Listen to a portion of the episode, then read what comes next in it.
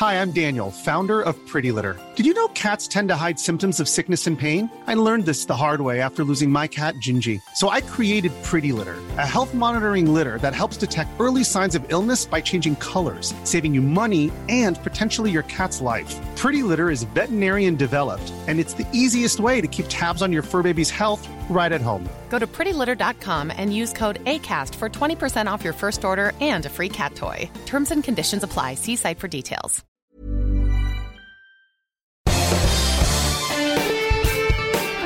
Esto es Me lo dijo Adela con Adela Micha por Heraldo Radio. La imagen del día.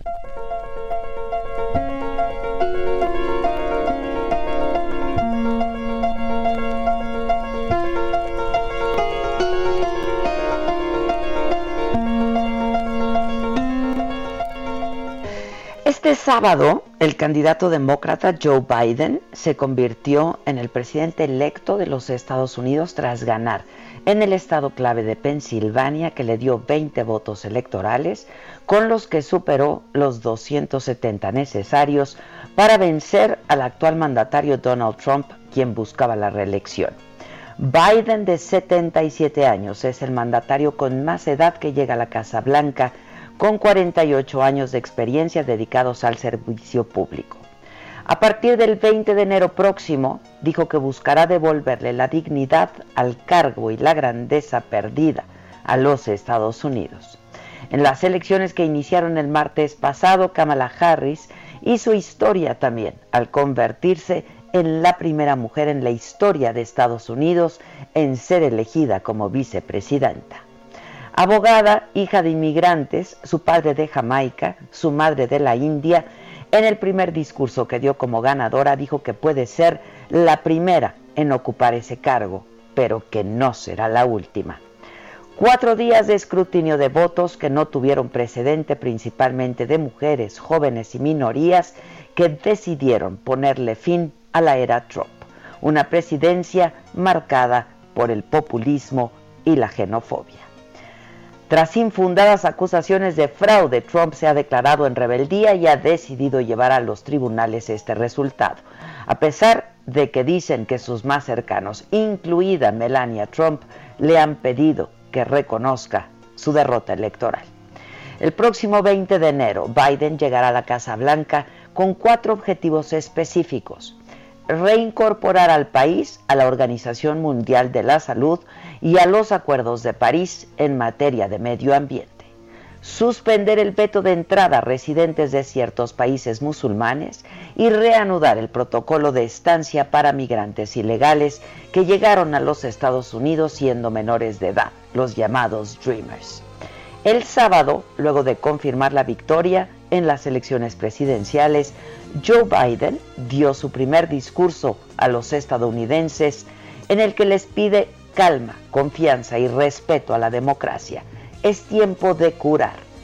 Voy a unir, no a dividir.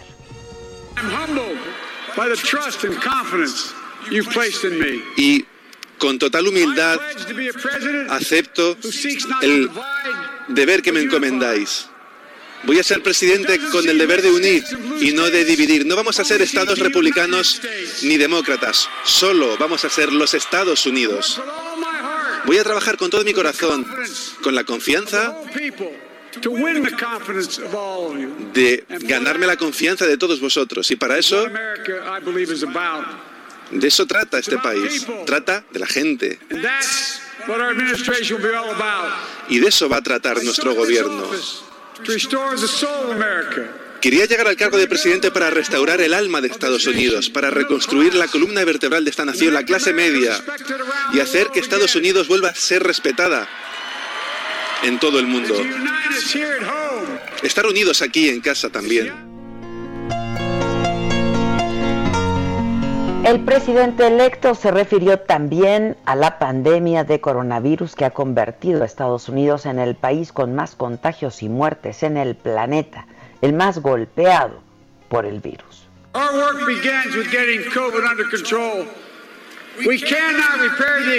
No vamos a poder restaurar la economía y nuestra vitalidad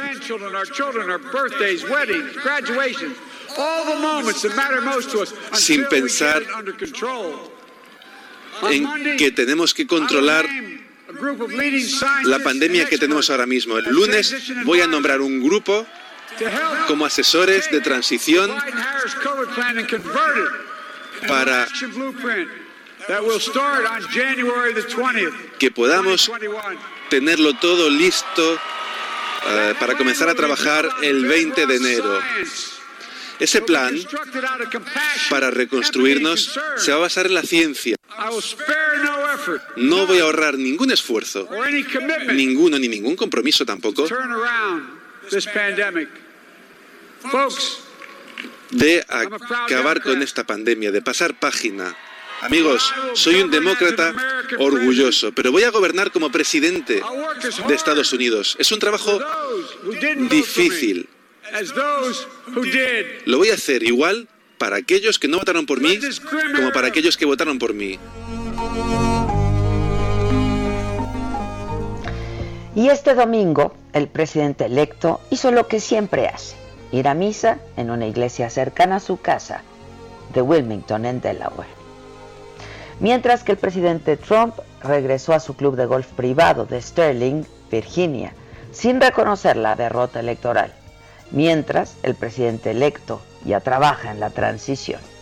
Y los líderes de casi todos los países del mundo, como Angela Merkel, Emmanuel Macron, Justin Trudeau, Nicolás Maduro, inclusive los más cercanos a Trump como Boris Johnson, Benjamin Netanyahu, recibieron con alegría el triunfo de Biden y lo felicitaron.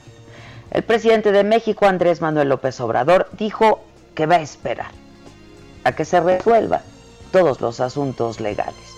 No queremos ser imprudentes, no queremos actuar a la ligera, queremos ser respetuosos de la autodeterminación de los pueblos y del derecho ajeno, fue lo que dijo todavía esta mañana López Obrador. El hecho es que Biden llega a la presidencia en una histórica elección marcada por la pandemia, una participación además que no se había visto en 120 años. El triunfo ha sido rotundo, con más de 75 millones de votos para los demócratas. La crisis económica y sanitaria son los dos grandes retos para Biden, un hombre de consensos para un país dividido, un hombre que ha dejado claro que no será un presidente para los demócratas, será un presidente, dijo, para los estadounidenses.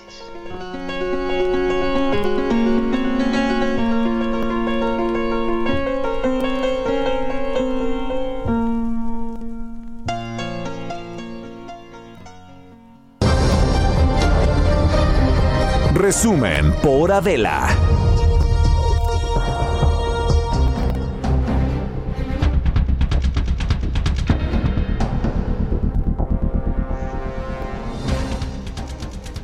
Hola, ¿qué tal? Muy buen día. Los saludamos con muchísimo gusto. Hoy que estamos iniciando esta semana es lunes 9, 9 de noviembre.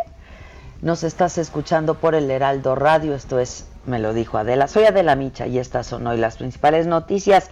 Una buena, la farmacéutica Pfizer informó hoy que su vacuna contra el COVID-19 es eficaz en un 90%, de acuerdo con el primer análisis intermedio de su ensayo de fase 3, la última etapa antes de pedir formalmente su homologación. Esta eficacia de protección frente al virus SARS-CoV-2 se logró siete días después de la segunda dosis de vacuna y 28 días después de la primera. Eso fue lo que explicó la farmacéutica estadounidense, lo hizo eh, mediante un eh, comunicado, comunicado conjunto con la firma BioNTech. Hemos dado un paso importante y estamos más cerca de proveer a los ciudadanos del mundo. Fue lo que dijo el presidente de Pfizer, Albert Bourla. Y tengo en la línea telefónica a un eh, querido amigo infectólogo Eh, él fue SAR contra la pandemia de influenza, estuvo a cargo encabezando eh, pues toda la crisis sanitaria de la influencia H1N1 en el 2009. Un médico además muy querido. Alejandro Macías, doctor, ¿cómo estás? Bien, Adela, gusto estar con tu auditorio y saludarte. Buenos días. igualmente, Ale, ¿cómo está? Oye, este, esta es una buena noticia, ¿no? Sin duda, Adela, mira, de las mejores que hemos recibido en relación con la pandemia de 2019. En nueve meses. Siempre son malas noticias, esta es muy buena noticia. Eh, ¿Qué quiere decir eh, esto del 90%, eficaz en un 90%? ¿Cuál es la eficacia general de una, de una vacuna de las que ya aplicamos? A ver. Hay distintos tipos de eficacias, hay distintos grados, digamos. Una vacuna ya se considera razonablemente buena por ahí del 50%. Pero las grandes ligas de las vacunas son las que tienen eficacias superiores al 90, cercanas al 100%. Sarampión, polio, difteria, rubiola, por decir algunas. Esas son muy difíciles de obtener. Y no se pensaba que esta vacuna de COVID-19 pudiera alcanzar ese grado de eficacia. Se esperaban eficacias más bien alrededor del 60%, una cosa así. Entonces, otra vez, esta es una estupenda noticia. No por esta vacuna, porque ahí dicen que eso es para los ciudadanos del mundo. La verdad es que esta vacuna, eh, con toda la buena noticia que significa, no se va a poder poner en todo el mundo porque necesita transporte de menos 80 grados centígrados, que no puede mm. tener cualquier país. Esto no es como repartir Coca-Cola. Eso es repartir una vacuna muy toda la cadena de... Sí, claro. Una cadena de frío. Imagínate, por ejemplo, trasladar 20 millones de vacunas en un avión a menos 70 grados. ¿no? Es la temperatura que necesita, por ejemplo, el nitrógeno líquido. No es nada fácil. Pero lo que es importante es que esta vacuna lo que no señala es que es posible tener eficacia superiores al 90% para COVID-19. Eso solo es una excelente noticia y casi seguramente en el futuro habrá otras vacunas que lo puedan tener. Eso no quita que esta vacuna no nos resuelve el problema de este momento. Ahorita todavía cubre boca, sana distancia, ventilar espacio cerrado. Eso sigue siendo. Pero para ir del 21-22 nos va a permitir esa vacuna tener esa ansiada inmunidad de rebaño porque la enfermedad nunca nos va a alcanzar esa inmunidad de rebaño, desde luego, y va a, a seguirnos dando enfermedad y muerte mientras no tengamos una vacuna. Oye, por ejemplo, la vacuna de la influenza, que también ha estado cambiando de cepa, entiendo, eh, ¿qué, grado de eficacia tiene, por ejemplo? Para Mira, esa anda entre el 30 y el 60, 70% máximo, dependiendo de la persona, de sus condiciones, del tipo de virus pero puede ser tan baja como un 30%, y ahí se considera bueno, ¿eh? por ejemplo, una vacuna con una eficacia del 60%, 70%, la de rotavirus, logró sin embargo el control del rotavirus, o sea, estamos hablando de que inclusive eficacias del 60% pueden ser muy buenas, pero es que si de veras la eficacia de esto va a ser superior al 90%, va a ser algo extraordinario y nos va a permitir tener la, a esta enfermedad a raya. A lo mejor no la vamos a erradicar, pero va a estar completamente a raya probablemente con esta o más probablemente con otro tipo de vacunas en el futuro. Oye, supongo que el 90% es incluso más eh, eficaz que eh, pues la propia inmunidad que el cuerpo pueda generar una vez teniendo el, eh, una vez que hayas tenido la enfermedad, ¿no? Sí, claro, ya eres inmunóloga, exactamente. Porque no, no digo yo, es que yo tengo, me dio el COVID, entonces estoy realmente muy interesada. Este, de hecho todavía aunque te, dado, te vas a poner la vacuna, porque esta enfermedad, no ser que te ponga grave, no te deja buena inmunidad, sí te deja inmune, pero no sabemos por cuánto tiempo y qué grado de inmunidad. Esta, esta vacuna es otra buena noticia, que te va a poder dar una inmunidad que no te da ni la, ni la propia enfermedad. Entonces, es, es otra vez, son noticias buenas por muchos lados. Porque fíjate, ellos esperaban llegar a tener, están metiendo como 40 mil personas a estudiar, pero ellos esperaban que cuando llegaran como a unas 160 enfermos ya poder decir la diferencia. Sin embargo, no han llegado ni a 100 y ya pueden decir la diferencia y que la diferencia es grande. Y por eso pueden anunciar que esta es una buena vacuna y muy probablemente van a poder aplicar a tener un uso emergente, inclusive antes de lo, de lo planeado para esta vacuna. De lo previsto, ya. Ahora, eh, pues esto es 100% verídico, ¿no? Digo, no, no, no se atreverían a emitir un comunicado si no lo tuvieran completamente comprobado ya científicamente, ¿no? No, no, no, una compañía del tamaño de Pfizer. Y lo sí, claro, claro. Esto es una parte pequeña del negocio de Pfizer. Pfizer es una compañía muchísimo más grande que no se la iba a jugar con una cosa como esa. Es una compañía enorme, claro. No se la iba a jugar por una cosa como esta, desde luego. Si lo dicen, es porque lo están viendo. Ahora, entonces empezamos la semana bien y de buenas. Tú dices, este, no significa que es para todos los ciudadanos del mundo, pero México tiene posibilidades de obtenerla. Mira, México tiene planes más bien de otro tipo de vacunas y hay buenas perspectivas de una vacuna donde tiene acuerdos. Sí, tiene acuerdos de riesgo con la vacuna, sobre todo, con varias vacunas, pero sobre todo con la de AstraZeneca, que necesita, no necesita un transporte de menos 80 grados pero yo estoy tan seguro que si esta vacuna nos muestra una eficacia de 80, por, perdón, de 90%, hay otras que la van a tener. Si una lo muestra, las demás lo van a mostrar, estoy casi seguro. Y es por eso es que es tan buena noticia y por eso está todo el mundo tan contento, no solo porque perdió Trump, sino porque eh, esta vacuna nos daría alguna esperanza y entonces las bolsas de valor están felices, eh, ahí eh, las noticias son muy buenas. Los mercados reaccionaron, claro, positivamente, sí, sí, sí, por estas dos buenas noticias, sin duda, ¿no?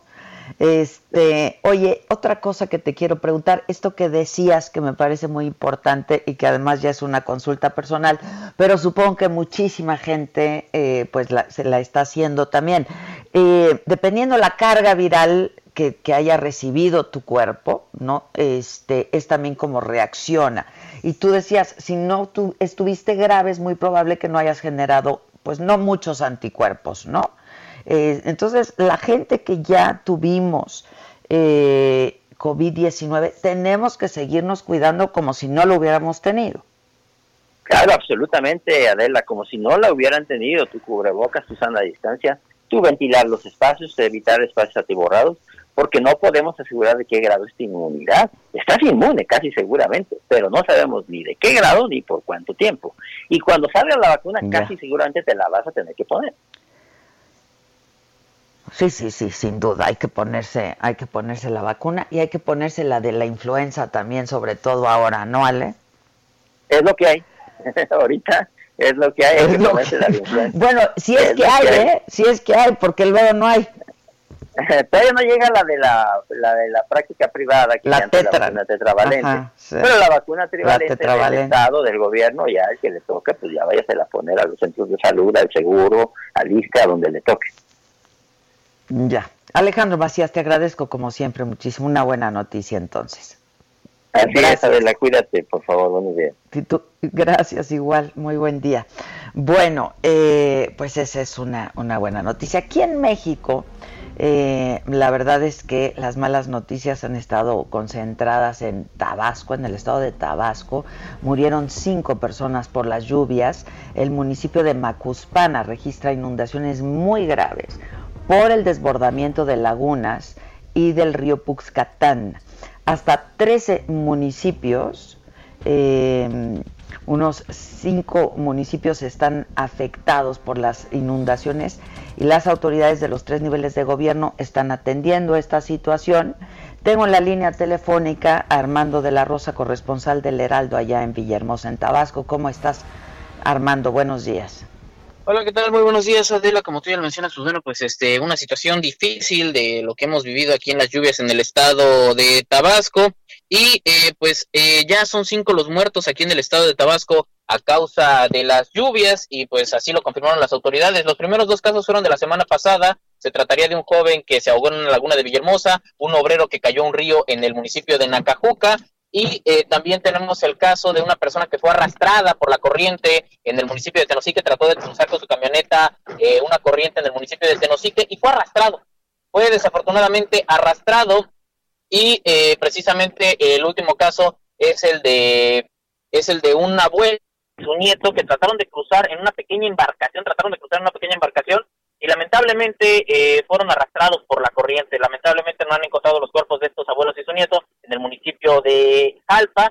Pues bueno, pues así están las cosas aquí en la ciudad de Villahermosa. Por otra parte, te comento también que el municipio de Macuspana, la tierra natal del presidente Andrés Manuel López Obrador, desafortunadamente eh, pues se inundó por el, precisamente el desbordamiento del río Puxcatán y el río Tulijá. Amanecieron la mañana del domingo completamente inundados, por lo cual, pues bueno, pues las autoridades están tratando de atender a las personas eh, damnificadas en aquel municipio, precisamente la, el pueblo natal de Andrés Manuel López Obrador, allá en Macuspana, y pues bueno, pues así están este, la situación aquí en el estado de Tabasco, que de hecho también anoche hubieron problemas en el malecón de la ciudad de Villahermosa, ahí en el malecón eh, se construyó un enorme dique para evitar precisamente eh, que se den inundaciones. Sin embargo, este dique ya está a su máxima capacidad y amenaza con desbordar eh, precisamente por la parte del río eh, Grisalva. Y anoche, cuando los ciudadanos de la zona centro de Villahermosa se percataron de esta situación, unieron esfuerzos, unieron esfuerzos junto con el ejército para tratar de frenar la corriente del río Grijalva y los esfuerzos se extendieron hasta la mañana de hoy y ahorita pues todo indica que se están logrando contener con éxito estas filtraciones ahí en el malecón de la ciudad de Villahermosa para evitar que el centro de la capital tabasqueña pueda inundarse. Este es el reporte. Muchas gracias, estamos en contacto y muy pendientes. Gracias. Gracias, Armando. Y justo hoy en la mañana el presidente López Obrador habló de esto. Nunca había llovido tanto. Hablo de 50 años a la fecha, en el caso de Tabasco, de acuerdo a los registros. Fue algo extraordinario. Afortunadamente, el pronóstico es que ya ha dejado de llover y así se espera para los próximos días. Y la titular de Protección Civil, Laura Velázquez, presentó un informe de lo que está ocurriendo en este estado debido a las inundaciones y bueno, qué es lo que, lo que han estado realizando, las acciones que se han ido tomando. Las acciones que hemos realizado a lo largo de, estos días, la verdad es que ya llevamos un mes, eh, porque empezamos con los frentes fríos de 4 y 5 en el mes de octubre y, hemos estado ahí muy al pendiente por la afectación de este frente frío 11 que se sumó al, al anterior. Y hasta el momento tenemos instalados 236 refugios temporales con poco más de 9.000 personas. Es importante eh, resaltar toda la ayuda humanitaria, toda la solidaridad que hemos recibido. Bueno, y también en la mañanera de hoy se le preguntó al presidente, eh, pues, eh, ¿por qué no ha reconocido y felicitado a, a Biden y lo ha reconocido como presidente electo y dijo el presidente que hay que esperar a que las autoridades de Estados Unidos hagan el anuncio oficial para felicitar al ganador de las elecciones presidenciales y descartó que haya diferencias con ninguno de los dos, los llamó candidatos todavía, Donald Trump o Joe Biden. ¿Por qué nosotros vamos a actuar con imprudencia? ¿Por qué no esperamos? Hay tiempos, ya se va a saber quién este, va a ser el próximo presidente y establecemos ya la relación que no va a ser mala, en ningún caso va a ser mala, vamos a tener siempre una muy buena relación o procurar una muy buena relación con el gobierno de Estados Unidos. Bueno, el presidente también esta mañana llamó la atención al Senado por congelar la iniciativa que envió eh, para eliminar el fuero al presidente, al jefe del Ejecutivo Federal y que pueda ser juzgado por varios delitos, no solamente por traición a la patria. Y dijo, es increíble que si plantea una iniciativa para que se reforme el 108 constitucional y que el presidente en funciones pueda ser juzgado por cualquier delito, es increíble, dijo, que la oposición no quiera aprobarlo, es kafkiano, dijo el presidente López Obrador y la tienen congelada. Es increíble que si estoy planteando, si estoy mandando una iniciativa para que se reforme el artículo 108 de la Constitución y el presidente en funciones, es decir, el que les habla, pueda ser juzgado por cualquier delito, no solo por traición a la patria. Es increíble que la oposición no quiera aprobarlo. Es kafkiano. ¿Cómo si son opositores, si están los de frena uno, los de frena dos en contra de nosotros, que quieren que yo renuncie me vaya, y por qué se oponen a esta reforma constitucional para acabar con los privilegios del presidente. Eh, y tengo en la línea también a Misael Zavala, él cubrió este lunes la mañanera en Palacio Nacional y desde ahí nos informa que otros temas se tocaron. ¿Cómo estás, Misael? Buen día. Misael. Bueno, lo hacemos después de una pausa porque ya sonó esta chicharra.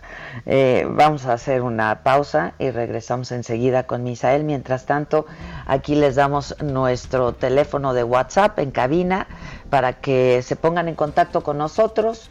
Eh, los escuchamos y los leemos siempre. Volvemos luego de una pausa.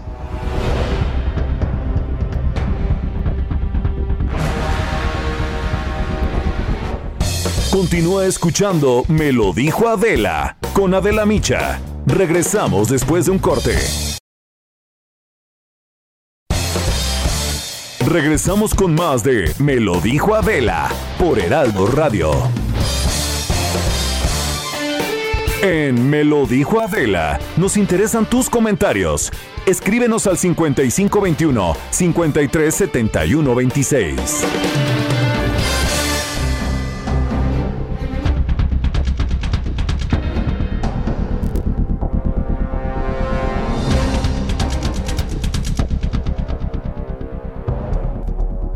Estamos de regreso y eh, ahora sí ya tenemos en la línea a Misael Zavala, él estuvo en la mañanera, sigue en Palacio Nacional para que nos informes. Misael, ¿qué otros temas se tocaron ahí en la mañanera y qué, viste tú que no vimos nosotros? ¿Cómo estás? Adela, buenos días, buenos días al público. Pues el presidente Andrés Manuel López Obrador comenzó eh, su conferencia mañanera dando un informe de los eh, pormenores de estas afectaciones por las lluvias en Tabasco, Veracruz y Chiapas. Eh, dijo que hay, eh, se reportan 28 personas fallecidas y más de 180 mil afectados, por lo que, bueno, van a echar a andar un plan para aumentar el cauce de los ríos a través de dragas y también tener el control de las presas para que las hidroeléctricas generen energía todo el tiempo con la finalidad de evitar que los envases estén llenos en épocas de lluvia. Este plan eh, se va a discutir el día de mañana, según el presidente Andrés Manuel López Obrador, en una reunión que tendrá con su gabinete. Eh, van a presentar este plan eh, de cuatro puntos, principalmente los que te comentaba, esto de comprar dragas para drenar los, los ríos, para generar un mayor cauce de los ríos y que se eviten tapones. Y bueno, lo que dijo el presidente es que con esto pues van a ayudar a que ya no haya más inundaciones porque él no quiere que se que haya eh, eh, otra vez se repita lo que sucedió en estos últimos días en Tabasco, en Veracruz y en Chiapas. Y bueno dijo que eh, también van a tomar el control de las presas del sureste del país ya que bueno por el momento no turbinan todas estas presas para generar energía durante todo el tiempo sino que lo hacen cada que eh, las autoridades del SENACE eh, piden para mayor energía, para que hagan una mayor energía en esta región del país. Y bueno, él dice que van a, van a realizar una operación para que eh, estas hidroeléctricas pues estén generando energía todo el día, todo el tiempo, y con esto también evitar que los vasos reguladores se llenen y haya riesgo de inundaciones. También otro de los puntos es que va a desarrollar un programa de atención a vivienda en estas zonas afectadas para quienes hayan quedado eh, sin vivienda puedan tener eh, puedan tener casas. Además eh, un cuarto punto es trabajar por el bienestar de la gente y dijo que se les van a dotar de enseres a las personas que bueno perdieron eh, todo, todo en las inundaciones. También el presidente, pues prácticamente, como bien lo comentaba, regañó al Senado de la República por congelar su iniciativa para eliminar el fuero, fuero al titular del Ejecutivo Federal y que pueda ser juzgado por varios delitos, no solo traición a la patria, pues ya le contestaron eh, los panistas, dijeron que no van eh, a aprobar esta iniciativa van a, eh, la semana que viene van a discutirla y no la van a aprobar los eh, senadores panistas, dijeron que van en contra, pues el, presidente ya lo regañó y prácticamente él quiere que para su segundo año de gobierno pues eh, esté dando la información de que pues ya se le quitó el, el fuero al presidente de la República porque es un compromiso que viene atrás en la campaña también eh, informó que en septiembre aumentó el envío de remesas al país un 15% y él está calculando que se lleguen estas remesas hasta 40 mil millones eh, de dólares el próximo eh, en al cierre del año. también, bueno, como bien lo comentas, pues dijo que hay mala leche de algunos de sus opositores e intelectuales orgánicos, como él lo llamó, que afirman que no felicitar a Joe Biden es porque pues no lo quieren como presidente de Estados Unidos eh, dijo que bueno van a esperar a que el conteo eh, se realice por parte de las autoridades electorales en Estados Unidos y bueno pues esta es la postura que mantuvo el presidente de la República. Bueno, pues muchas gracias. Es terrible lo que está pasando en Tabasco, ¿eh? la verdad las imágenes son terribles. La gente no tiene ni dónde vivir, pues. Misael. Bueno, ya colgó. En octubre del 2020, en otros asuntos, el índice nacional de precios al consumidor registró un incremento del 0.61%. Con esto la inflación anual llegó a 4.09%, que es la más alta desde mayo del 2019 y por encima del rango superior establecido por el Banco de México. Los productos que tuvieron mayor incidencia en el alza mensual de los precios fueron el jitomate, la cebolla, gas LP, los nopales, huevo, calabaza y la carne, carne de res, también el transporte aéreo, el gas doméstico, electricidad y los automóviles. Em, Interjet, por cierto, canceló 10 vuelos programados para ayer domingo, de ida y vuelta, 8 de la Ciudad de México, 2 de Monterrey. Esto por la protesta de empleados en Monterrey que exigieron el pago de sus salarios y personal de tierra señala que la aerolínea no ha pagado una quincena de cuatro que les deben, como se habían comprometido la semana pasada con la Secretaría de Gobernación, se habían comprometido a pagar una quincena de las cuatro que ya les deben y que no lo hicieron. Aproximadamente 80 trabajadores se manifestaron por la zona hotelera para exigir el, pago también de sus salarios, cuatro meses de vales de despensa. Los usuarios no fueron notificados y bueno, pues se enteraron de la cancelación al llegar al aeropuerto de Cancún. Esto también lo estuvieron denunciando en redes, en redes sociales. Los vuelos fueron reprogramados hasta dentro de de 10 días. La unidad de inteligencia financiera de la Secretaría de Hacienda concluyó ya las investigaciones de las cuentas de Pío López Obrador, el hermano del presidente, em, y eh, pues también de David León, y los resultados van a ser enviados este lunes al Instituto Nacional Electoral, el INE quien va a determinar si hay alguna responsabilidad administrativa. Las investigaciones comenzaron tras la difusión de estos videos, donde pues se ve a Pío López con esta libretita negra que le llama la Biblia, recibiendo dinero, dinero que le está siendo entregado por parte de David León, presuntamente para financiar la em, campaña electoral del 2020. 18. Y em, tengo, tengo en la línea telefónica a Valeria Moy, ella es eh, economista.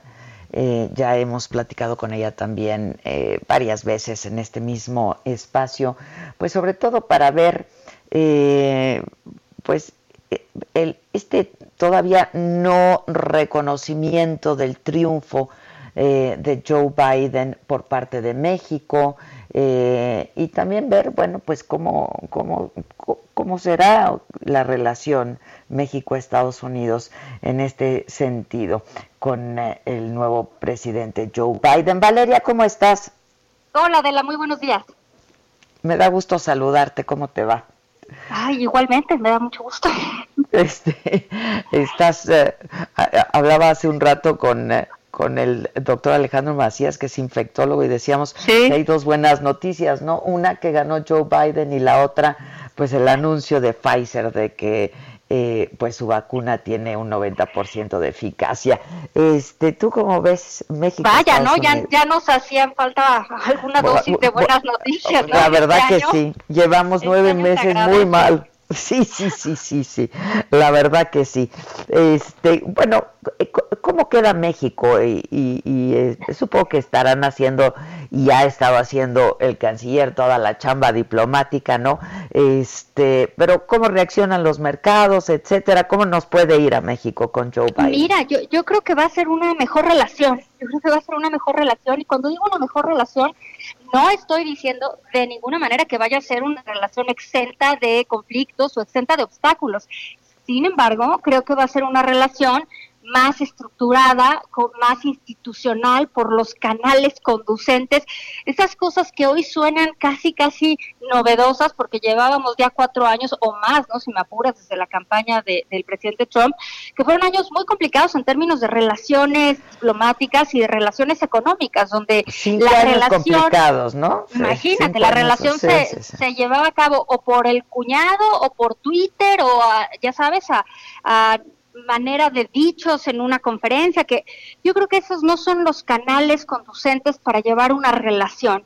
No es lo correcto llevar una relación a través de si el cuñado o el yerno se lleva con no sé quién. Yo creo que eso no debe de ser. O sea, yo creo que eh, Estados Unidos, bueno, la economía más grande del mundo, México, un, el socio comercial principal de esta economía, a mí me parece que regresar a la institucionalidad de la relación nos va a hacer mucho bien, aunque Adela seguramente dentro, de esa institucionalidad evidentemente habrá conflictos y habrá obstáculos. Y yo creo que algunos de esos conflictos, particularmente podremos observar algunos en la política energética, ¿no? Porque el, futuro presidente Biden pues trae una agenda mucho más verde, una agenda mucho más enfocada a energías limpias, energías renovables, que pues es absolutamente contraria a la que tenía el presidente Trump y a la que tiene el gobierno mexicano.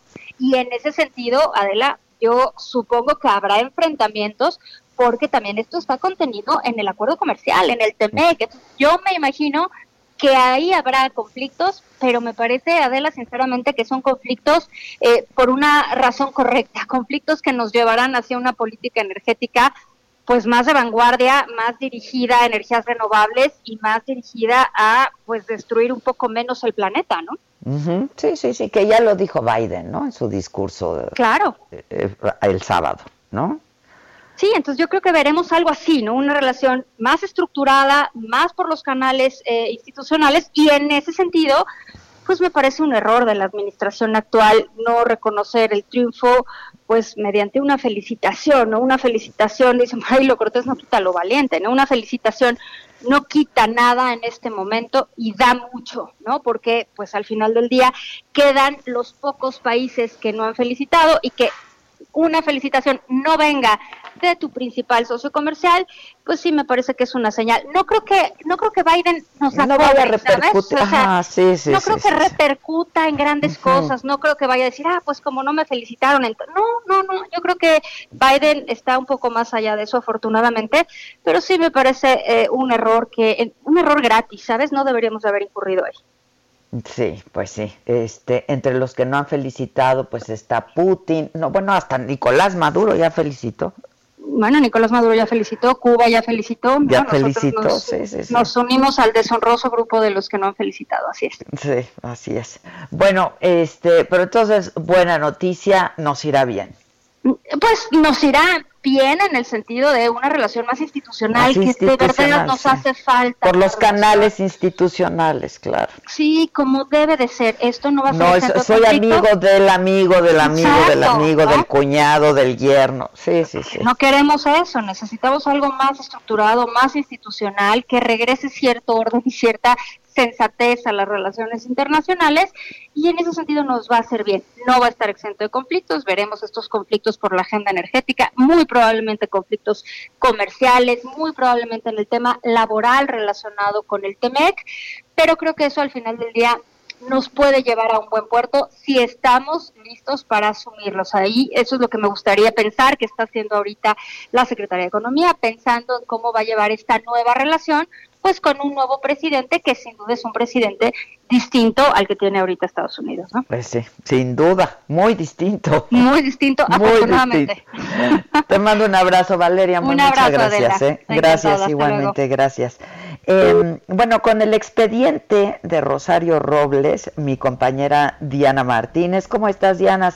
Seguido, eh, pues de manera muy puntual este caso. ¿Cómo te va, Diana? La están, justo están comunicándose con ella en este instante. Eh, gracias, Maca. ¿No te he saludado hoy? No. No, ¿verdad? Pero una disculpa. Es que como nos saludamos desde muy temprano. Perdón, pensé que ya te había saludado al aire. ¿Cómo estás, mamáquita? Ya sé cómo estás, pero dile a la gente cómo está. Muy bien, empezando con mucho ánimo este lunes, porque, oye, arranca el buen fin, por favor. Oye, que no es buen fin, es buen mes. No, ya, buen mes, buen todo. Buen mes, porque va a durar todo el mes, ¿no?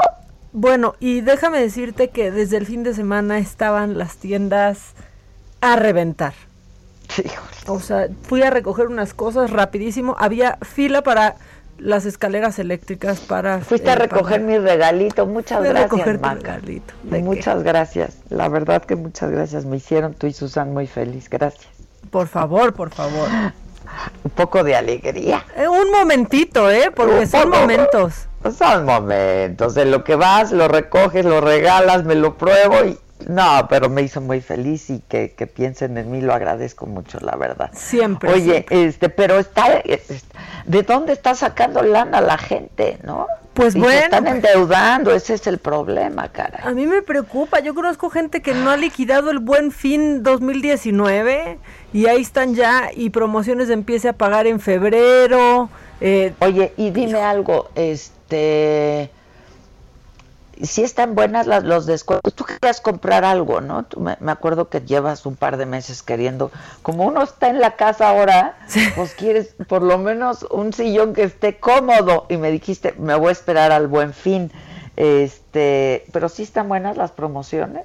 Pues mira, la verdad es que lo compré un poco antes, ¿no? Porque la tienda en la ah, que lo compré se adelantó al buen fin, pero lo que está pasando es que no hay cosas en stock. O sea, yo compré hace 20 días un sillón que voy a no te han entregado. Este, en diciembre, porque no hay, porque se acabaron.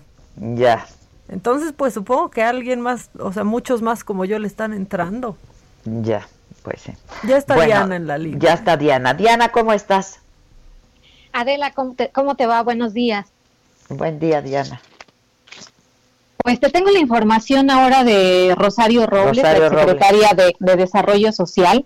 Eh, de acuerdo con la investigación de la Unidad de Inteligencia Financiera eh, y con base en su situación patrimonial, eh, pues Rosario Robles, aunque señaló que tenía alrededor de 20 mil pesos en una cuenta bancaria, pues en 2012 y 2017 gastó 650 mil pesos en obras de arte y joyas que pagó de contado. Adquirió en 2012 un collar y aretes en 400 mil pesos. Casi seis años después, el 31 de diciembre de 2017, gastó 100 mil pesos más en joyas y ese mismo día 150 mil pesos en obras de arte, según reportó la exfuncionaria en, en, esta declaración patrimonial. Sin embargo, pues también tenemos el caso de, de Emilio Cebadúa, que fue su colaborador eh, pues bastante cercano. Eh, lo dimos a de conocer los más cercanos colaboradores. Sí. ¿eh? sí, que también, pues la investigación de la UIF refleja que sus movimientos financieros pues tenían que alertarlos porque había incongruencias con respecto a que se abrían cuentas bancarias y el mismo día se recibían recursos millonarios provenientes de dos cuentas concentradoras de Bancomer de las que Cebadúa era apoderado legal la forma de proceder del ex colaborador de, Robles, eh, pues a consideración de, la UIF era inusual. En breve tiempo los recursos eran distribuidos a otras cuentas. La denuncia de la UIF a la que tuvimos acceso indica que esos 16 millones de pesos fueron enviados a, cuatro personas. Entonces, más o menos este es el, e, e, era el mecanismo de, de Emilio de Emilio Cebadúa. En total se transfirieron eh, 16 millones 385 mil pesos a, cuatro personas a través de estas dos cuentas concentradoras de las que él era apoderado legal, Adela. Ya, este, bueno, pues sigue, sigue este asunto. Oye, eh, ya que mencionas lo de la UIF, ¿cómo está lo de eh, Pío López Obrador y David León? Porque ya, ya concluyeron estas investigaciones, ¿no? Sí, exactamente. Eh, concluyeron y hoy presenta la UIF ante el Instituto Nacional Electoral las conclusiones de, su investigación.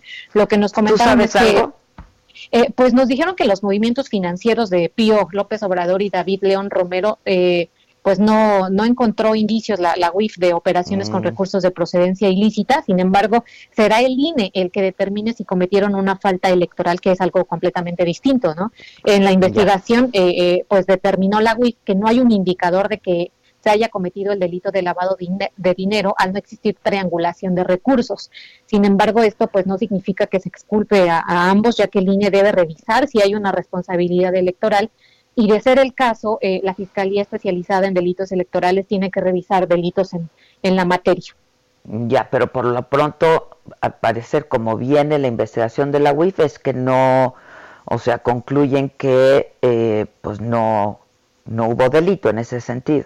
Eh, por lo menos se refieren a delitos financieros, que es algo distinto a delitos electorales, a, posibles delitos electorales. Además, el INE no investiga delitos, el INE puede sancionar faltas en materia electoral. La, la indicada, la, sí. La, la, conclusión de la UIF la pasa al INE y ya el INE pues tiene que determinar si hay responsabilidad o no.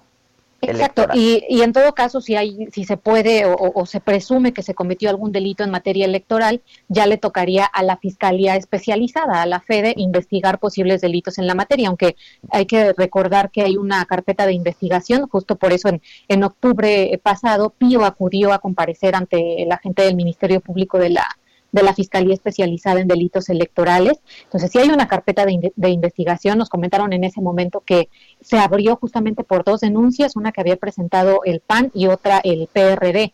Pero ahorita justamente eh, en cuanto a la investigación de la UIR, nos refieren esto, no encuentran eh, en cuanto a, los movimientos financieros de ambos eh, algo que algún indicio sobre lavado de dinero eh, justamente pues porque no hubo grandes transferencias, no, no, no hubo una triangulación de, recursos, eso es lo que encuentra la UIF, pero el INE pues tendrá que analizar posibles faltas electorales. Te mando un abrazo, gracias Diana, gracias. Buen día. Gracias, buenos días. Eh, oigan, en Chiapas, ahí las lluvias que ocasionó el Frente Frío número 11 y esta depresión tropical que llaman ETA, eh, dejaron, dejó a 22 personas muertas. Eh, eh, de acuerdo al Sistema Estatal de Protección Civil, el reporte preliminar em, afirma que casi 3.000 viviendas resultaron afectadas. Se ha interrumpido la comunicación en 26 tramos carreteros por deslizamiento de ladera inestable. Hay dos puentes peatonales dañados cinco ríos desbordados, tres comunidades eh, pues también están incomunicadas por las inundaciones y hay daños en un tramo de la red de energía eléctrica y tres de tuberías de agua potable. Eso es lo que está pasando en Chiapas y lo que está pasando también en, em, en, eh, pues en Tabasco también. Eh, está teniendo estos problemas y en Acapulco, en Guerrero, eh, se va a hacer el ensayo clínico de la vacuna contra el coronavirus, esto del laboratorio chino Cancino Biotech. Hablábamos en un principio de esta, que es una buena noticia, que la farmacéutica Pfizer informó hoy que su vacuna contra el COVID-19 es eficaz en un 90% de acuerdo con el primer análisis intermedio de su ensayo de la fase 3. La fase 3 es ya la última etapa antes de pedir formalmente su homologación. Este, y es bastante alta, el 90%. El 90%.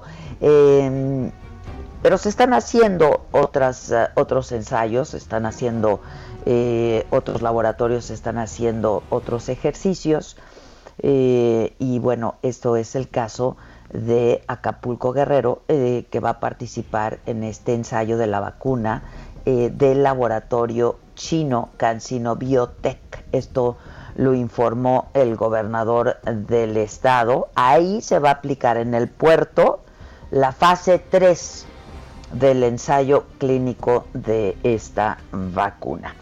Y bueno, en Veracruz, en Veracruz dos intentos de suicidio, uno de ellos un paciente que se arrojó por una ventana del hospital regional, eh, el, hospital regional doctor Valentín Gómez Farías, y el otro intento eh, pues fue de alguien que intentó lanzarse de un puente de Jalapa.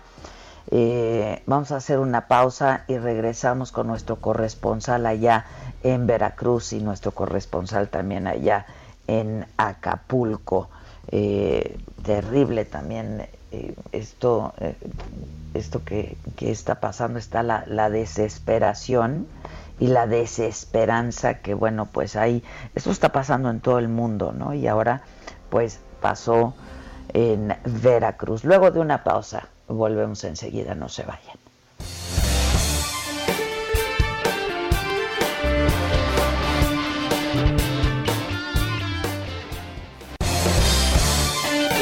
En Me lo dijo Adela, nos interesan tus comentarios. Escríbenos al 5521 537126. Continúa escuchando Me lo dijo Adela con Adela Micha. Regresamos después de un corte. Esto es Me lo dijo Adela con Adela Micha. Ya estamos de regreso.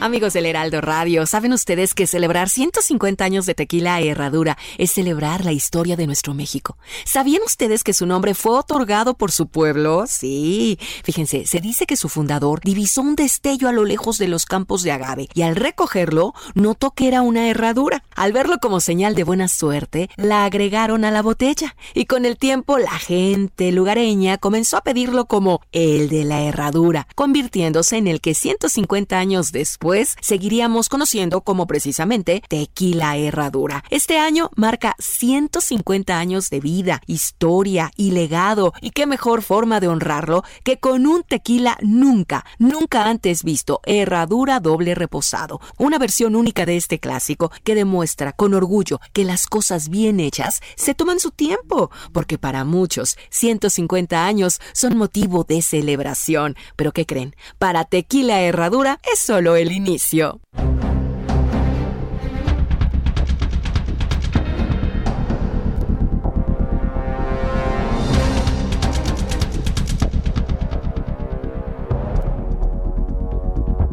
Regreso, eh, les adelantaba esta, pues esta terrible información en Veracruz, dos personas que intentaron suicidarse. Eh, nos tiene el reporte Juan David Castilla desde ahí. Juan David, ¿cómo te va? Hola, ¿qué tal? Muy buenos días, Adela, te saludo con mucho gusto también a todo el auditorio. Así es, como bien lo adelantabas, un paciente se arrojó por una ventana del Hospital Regional Doctor Valentín Gómez Farías del municipio de Coatzacoalcos, esto al sur de la entidad, mientras que otro hombre intentó lanzarse de un puente en Jalapa. Elementos de la Policía Naval y Policía Estatal evitaron el intento de suicidio en el puente ferroviario sobre la avenida Murillo Vidal, esquina con el circuito presidente, esto en la capital del estado personal médico de la Secretaría de Seguridad Pública eh, brindó atención a esta persona que presentaba una severa crisis nerviosa.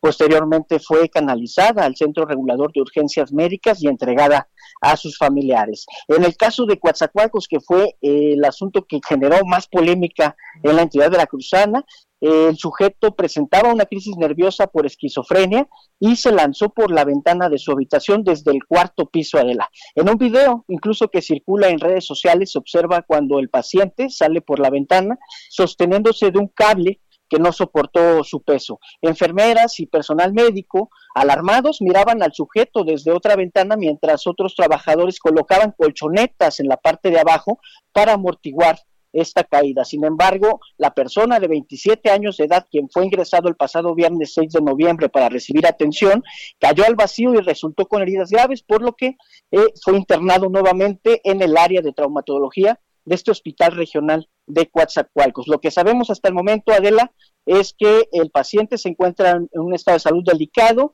y que las autoridades están atendiendo esta situación, Adela. Qué cosa, ¿eh? Qué cosa. Este, pues supongo que no estaban siendo medicados y presentaban síntomas de depresión o algo. Sí, fíjate, la persona de Coatzacoalcos que te digo que, fue el caso más sonado es, presentaba eh, una crisis nerviosa por esquizofrenia. Se dice, los médicos mencionan que no había querido aceptar el medicamento ni el tratamiento médico y esta situación originó que saliera por la ventana desesperado y se arrojara del cuarto piso de la. Híjoles, híjoles. Bueno, pues ojalá se recuperen. Te mando un abrazo, gracias. Un abrazo, hasta luego, adelante. Buen día, gracias. ¿No tendrás tú algo macabrón que nos que nos divierta, Híjole. Vamos a vamos a este, intentar. vamos a intentar. Yo no sé si ya comenzó Biden, este, que iba a presentar a su equipo de expertos para combatir el COVID, aunque Biden había dicho que él no despediría a Fauci, ¿no? Este, tal y como había sí había dicho Trump.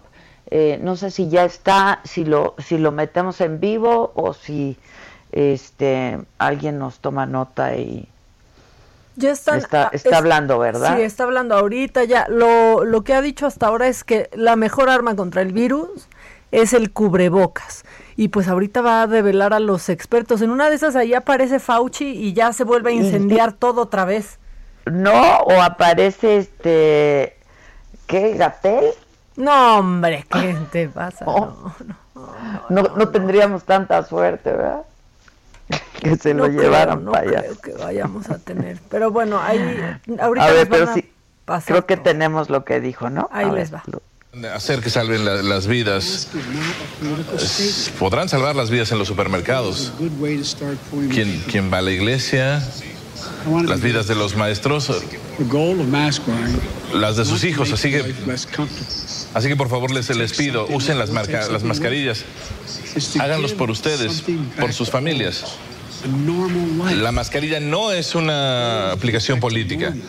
Es un punto, es un punto de partida para poder entender al país. La, meta no es, no es incomodar a, la, gente, no es, no es quitarles algo. Es darles eh, un poco a todos la vida normal será restablecer la vida normal, restablecerla de la forma natural. Las mascarillas ayudan a eso. No será para siempre. Si, usted nos dice, vamos a, vamos a seguir hablando, vamos a recuperar eh, la, vida económica, los, los cumpleaños, los eventos deportivos. Con esto podríamos regresar a tener la vida anterior antes de la pandemia. No, no necesariamente es, eh, tendremos que volver a, como estábamos antes.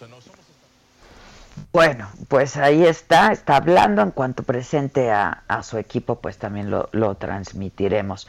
Oye, mamáquita, este. El recintre. Se te extraña en el recintre. Quiero ir a tu recintre. Pero el del recintre no solamente no sabe hablar, pero tampoco cantar, no, pero tampoco gobernar, pero ¿por qué no se quedó haciendo lo que sabía hacer también? Pero aparte lo peor es que ese video, yo creo que estás hablando del video de sí, de cuando se murió Juan ah. Gabriel. Imagínate que quieres honrar a Juan Gabriel y te pones a cantar como perro.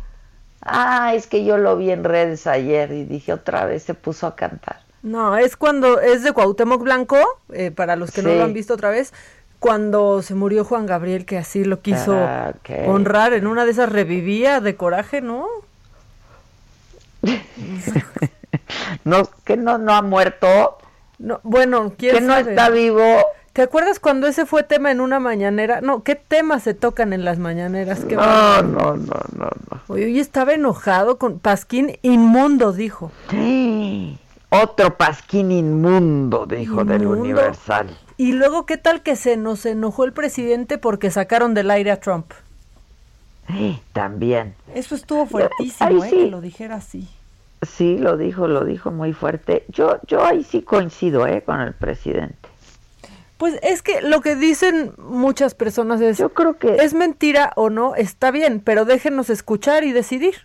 Exacto, ¿no? O sea, ¿cómo le apagas el switch, no? Le bajas el switch, digo, ni al presidente ni a nadie, ¿no? O sea, pero bueno, en fin. Ahora, todo lo que hagan en contra de Trump me va a causar eh, eh, gusto. En ese momento me dio una emoción solo porque me imagino el berrinche que se queda haciendo. No, no, bueno. ¿Qué tal los memes de sus berrinches? Están increíbles. Está muy impresionante todo lo que está pasando y cómo dicen que Melania le está diciendo que ya lo acepte. que ya, por favor, ya, ¿no? que ya, ya, por favor, si ya, está en su campo de golf, ya, que ahí se quede. Sí, sí, sí, sí, sí. Qué barbaridad. Como que anda jugando golf y de repente se acuerda que perdió y se pone a tuitear. Sí, qué cosa. No, o sea, pero bueno, pasaron cosas muy divertidas. Ahí el carrito, yo creo. Eh. Claro, ahí anda con su caddy, con Giuliani, su caddy. Otro que, que ya se dejó ir Rudy ya Giuliani. que se siente señor, ¿no? Oye, que se siente, pero aparte acaba de pasar algo súper macabrón con, con Giuliani. O sea, se estrenó esta película de Borat, ¿no? Este periodista kazajo, eh, falso, ¿no? Que hace Sasha Baron Cohen. Sí, sí, sí. Y, y bueno, se ve a Giuliani en la cama de un hotel metiéndose la mano a los pantalones con quien él pensaba que era una entrevistadora, una periodista. De ese tamaño fue el ventaneo a, a Giuliani. Por supuesto, es un escándalo. ¡Qué cosa! Porque aparte llega, estaban supuestamente, bueno, no supuestamente, estaban las cámaras ocultas y llega Borat a decirle que se está queriendo acostar con su hija menor de edad, que es el personaje que está haciendo esa actriz. Ajá, sí, sí, sí, sí, sí. Y todavía se justifica, o sea, todavía tiene el valor de estar haciendo lo que está haciendo Giuliani ahorita. Sí, no, ya que se calle, ¿no? Ya que, o sea, que desaparezca de la vida pública, diría Ricardo sí, Anaya. Ya, sí, que desaparezca de la vida pública. ¿Qué más nos tienes, mamáquita? Vamos con lo macabrón. Vamos de una vez. Esto es lo macabrón. Bueno, pues ya estábamos hablando de lo macabrón de, de Giuliani, pero ya que estamos con él, pasó algo precioso y espectacular con el abogado del presidente Trump, que es Rudolph Giuliani.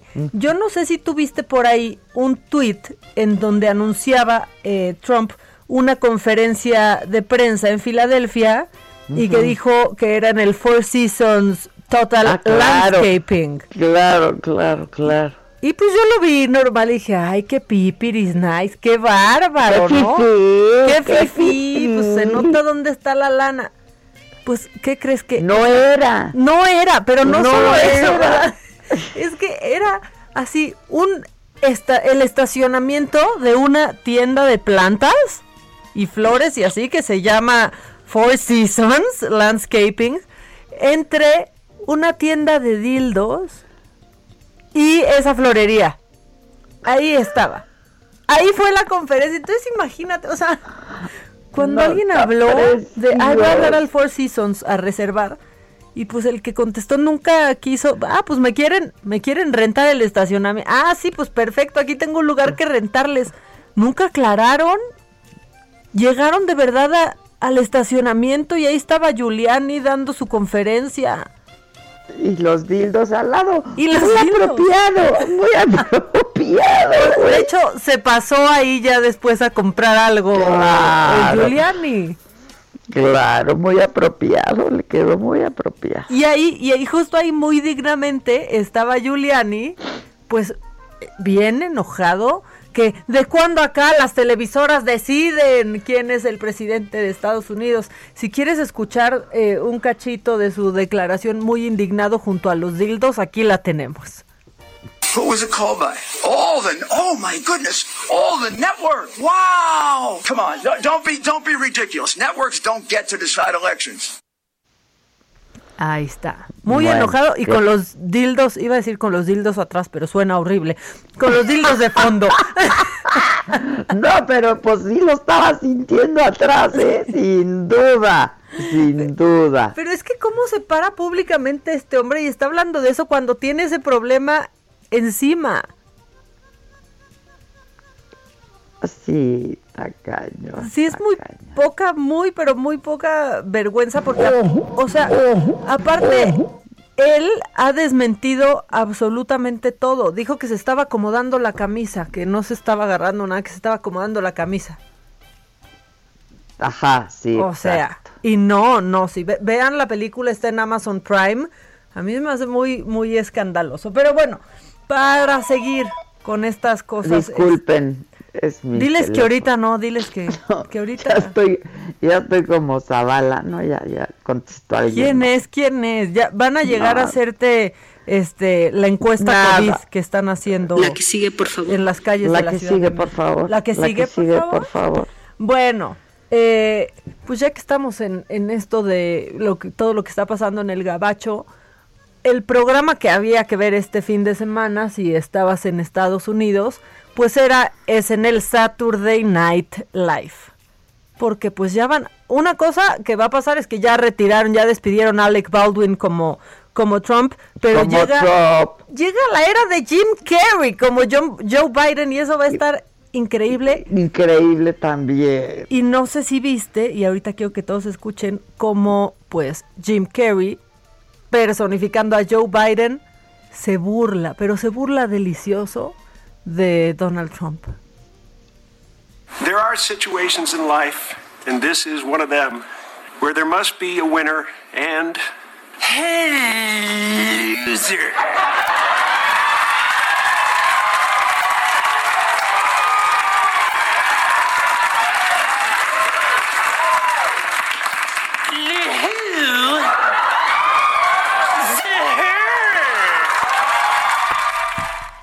Híjole, yo creo que no debe de haber prendido la tele Trump este fin de semana, ¿no? No, no, no, no, no. Oye, ya no seguro ya no ha de, ni de ver ni a su esposa ni a su yerno, porque... Ah, que dicen que el yerno también le está diciendo que ya, por favor. Sí, que ya, ya, supéralo, ya, ¿no? Pues no está haciéndole caso ni a la esposa. Digo, a la esposa entiendo, pero al yerno que se supone que era su asesor. Híjole. ¿Qué les dice? De no, ya hablé con Putin, él dice que no reconoce, ni AMLO tampoco, me voy a esperar, me voy a esperar. claro, yo me espero. Yo me espero. Bueno, pues ya que estamos en eso, para cerrar con ese tema, híjole, la televisión cubana dio la nota este fin de semana también, porque pues se fueron en contra de Biden. ¿Qué está pasando? Yo no entiendo absolutamente nada. Nada. Ahora resulta que querían a Trump. Esto dijeron en el noticiero más importante de Cuba. Las elecciones de Estados Unidos, Diana, en este año 2020, pues siguen pendientes de los resultados en estados clave que van a determinar quién ganará la presidencia de ese país. Increíble, pero es cierto, estamos en espera de estos resultados. Ese es el sistema electoral que hemos venido analizando, un sistema que se ha querido vender como el más democrático del mundo, pero que en esencia está diseñado para perpetuar a una élite en el poder que se disputa y se diferencia entre distintas facciones. Ah, caray, soy, soy yo. Ah, caray, soy yo. Parece que están hablando de ellos. Ah, caray, soy yo. Está bueno. O sea, ah, caray, soy yo. Ah, caray, soy, soy yo. Es que parece que se están describiendo, ¿no? Pues ah, claro. Indignados, indignados. O sea, ahí sí se cumple lo de pues la paja, como quien dice la paja en el ojo ajeno. Está Así es. Pero sí no se entiende nada, pero bueno, Cuba ya felicitó a Biden. Pues sí, Cuba ya. Cuba ya felicitó a Biden. Cuba ya felicitó a Maduro, Biden. Maduro, pero bueno, eso no es de extrañarse, pues, o sea, el odio de Trump y Maduro. Pues sí, pero por, por eso, y la televisora diciendo esto. Ah, caray, soy yo. Sí, híjole, se pasaron, ¿no? O sea, es que han pasado sí. unas cosas preciosas, también macabroncísimo está el amor de Patty Navidad por Donald Trump. está completamente desquiciada de la diciendo que nos estamos dejando manipular y que hubo fraude. Esta persona que no es ni siquiera ciudadana norteamericana, que ya le pusieron en el Twitter todo tipo, pero todo tipo de advertencias de que pues su información puede ser falsa, se sigue peleando absolutamente con todos y yo creo que sí tienes que hacer una reflexión si de tu lado solo están Cepillín y tú. No manches, ¿no? Si de quién me da la razón Cepillín. Ah, caray. Ah, caray. Ah, caray. O sea, pero bueno, ahí sigue peleándose contra todo el mundo y no la sacas. Y a la gente, la gente ama pelearse con alguien y hoy están felices de poder pelear con Pati Navidad. Pati Navidad. ¿No? Pues sí, es que para eso es el Twitter y pues si se los pones, claro, como de pechito. Pero bueno, estas personas son necesarias porque yo analizando mucho, creo que muchos amamos detestar a Donald Trump. Es un villano que nos encanta que esté presente y contestarle todo tipo de cosas porque no da remordimiento. Para eso se le va a extrañar. Exactamente. Pero va, a seguir dando lata, yo creo. Seguro, seguro ahí va a seguir. Aunque le van a quitar el pajarito a Trump, ¿eh? Acabando su presidencia. Digo, Twitter. Se lo van a quitar. Sí. No, el pajarito, este. Ese ya está nomás, ¿no? Yo digo, yo estaba yo leyendo un libro. que me acordé del pajarito.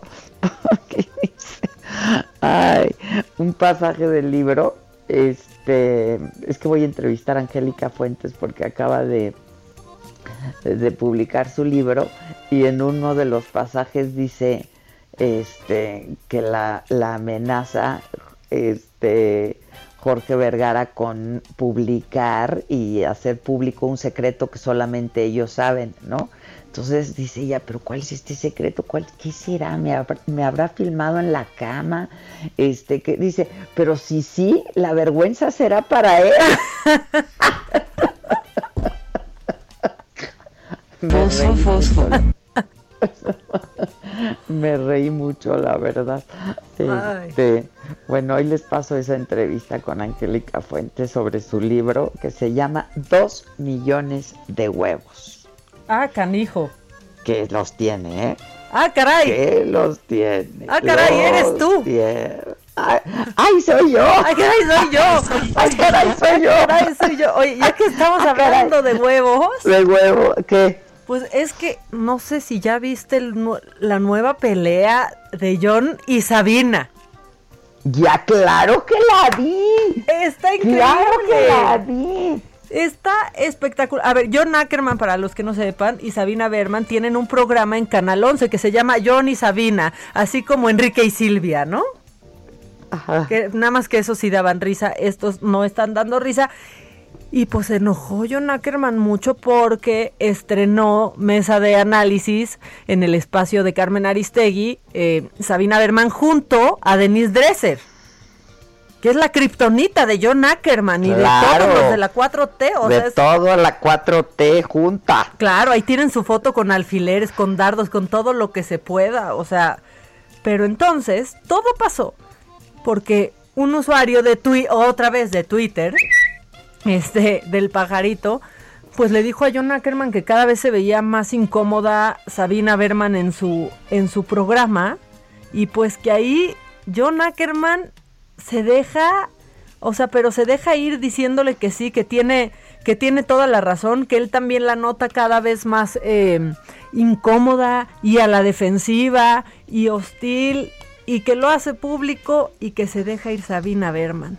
Y no, la verdad es que se puso con Sansón a las patadas, por lo menos por escrito, John Ackerman. No te pones con Sabina Berman, Adela. Sí, no, por escrito menos. hombre, o sea, sí sabes cómo te va a ir, pero no lo bajó de tiranito. Le dijo que se autoproclamó.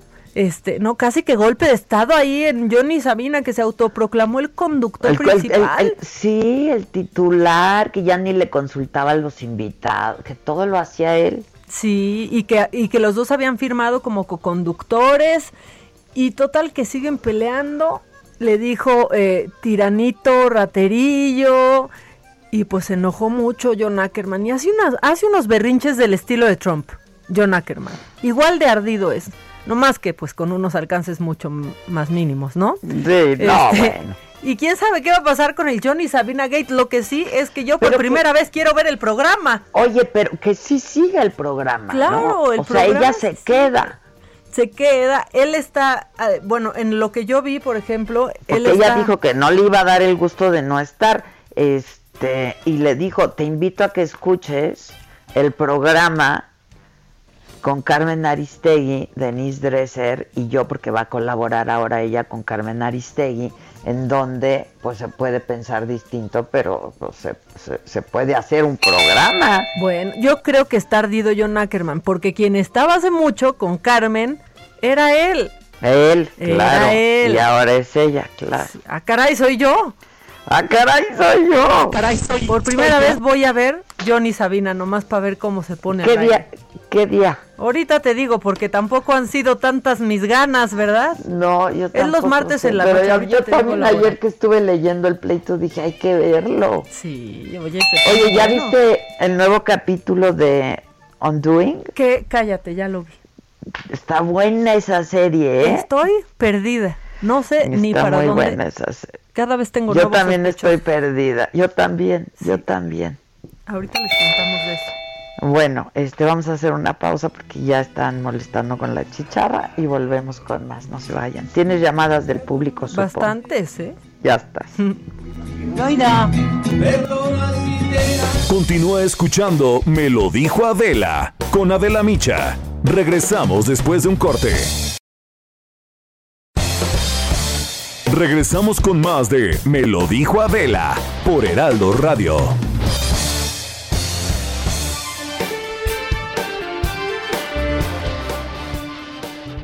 Muy buenos días, qué gusto saludarlos. Hoy amigos de Me lo dijo Adela, estamos felices aquí, Aris Chávez y Mónica Reyes, porque les vamos a platicar del factor de transferencia del Instituto Politécnico Nacional.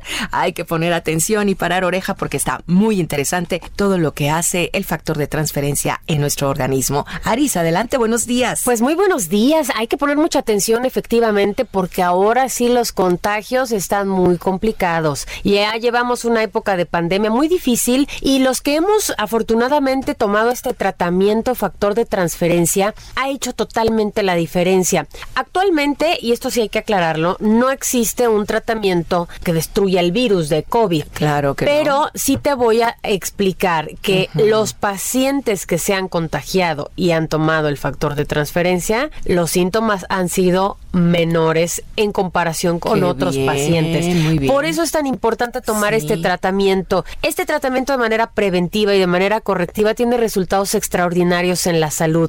Es un desarrollo del Instituto Politécnico Nacional que nos permite multiplicar nuestros glóbulos blancos, nuestros leucocitos, hasta un 470%. Mm, Imagínate multiplicar tu fortaleza increíble. a esa magnitud. Eso nos ha permitido crear una barrera protectora que ha hecho mucho más difícil un contagio. De manera preventiva es excelente, es nuestra recomendación, estamos a tiempo, vienen las enfermedades respiratorias de otro tipo por el frío, entonces hay que prevenir. Pero bueno, si ya tenemos una enfermedad, aquí es donde viene también una muy buena noticia, porque nosotros hemos visto resultados muy interesantes, no solo en tema de COVID, sino también en otro tipo de enfermedades autoinmunes y crónico-degenerativas. Desde la primera semana, los pacientes que toman el factor de transferencia ven una mejoría notable. Diabetes, cáncer, lupus, VIH, herpes zóster, artritis reumatoide, alergias, asma, enfermedades biliares.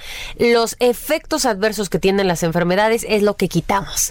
Por eso, bueno, pues tú sigues diagnosticado con diabetes, pero oye, sin sentirte mal y así puede aplicar con todas nuestras enfermedades y en algunos casos hemos logrado erradicarlas. Desde bebés hasta personas de la tercera edad, no es invasivo, se pone debajo de la lengua, es un liquidito, ni sabe a nada, todos los días de 10 a 12 días y luego dentro de cuatro meses otra vez repetimos el tratamiento porque, bueno, pues la pandemia sí no lo exige, pero se va a sentir usted maravillosamente bien y además protegido. Se nota desde el principio, de 8 a 10 tomas es lo que debe uno de tomar, como bien explicaris. Y ahora sí, iniciamos buen fin. Supongo que traes muy, muy buena promoción. Híjole, sí les traigo muy buena promoción. Así que vaya anotando 55, 56, 49. 44 44. Vamos a repetirlo, 55 56 49 44 44. ¿Cuántas dosis crees que voy a regalar el día de hoy, Moni? Van a pagar únicamente 12 tomas de factor de transferencia cuestan 2.200 pesos y yo le voy a regalar otras 12. En total usted va a recibir, mira hasta la cara que puso Moni, 24 dosis de factor de transferencia pagando solo esa cantidad y además le vamos a agregar regalitos. Viene nuestro kit sanitizante, careta transparente, gel antibacterial con 80% de alcohol, cubrebocas N95 de grado hospitalario y además un tapete para que ponga la entrada de su hogar, sanitizante por supuesto, para que quedemos bien protegidos protegidos. 2.200 pesos, solo las primeras personas en llamar, 55 56 49 44 44, el 55 56 49 44 44, protéjase con el factor de transferencia. Gracias, Aris. Gracias. Regresamos.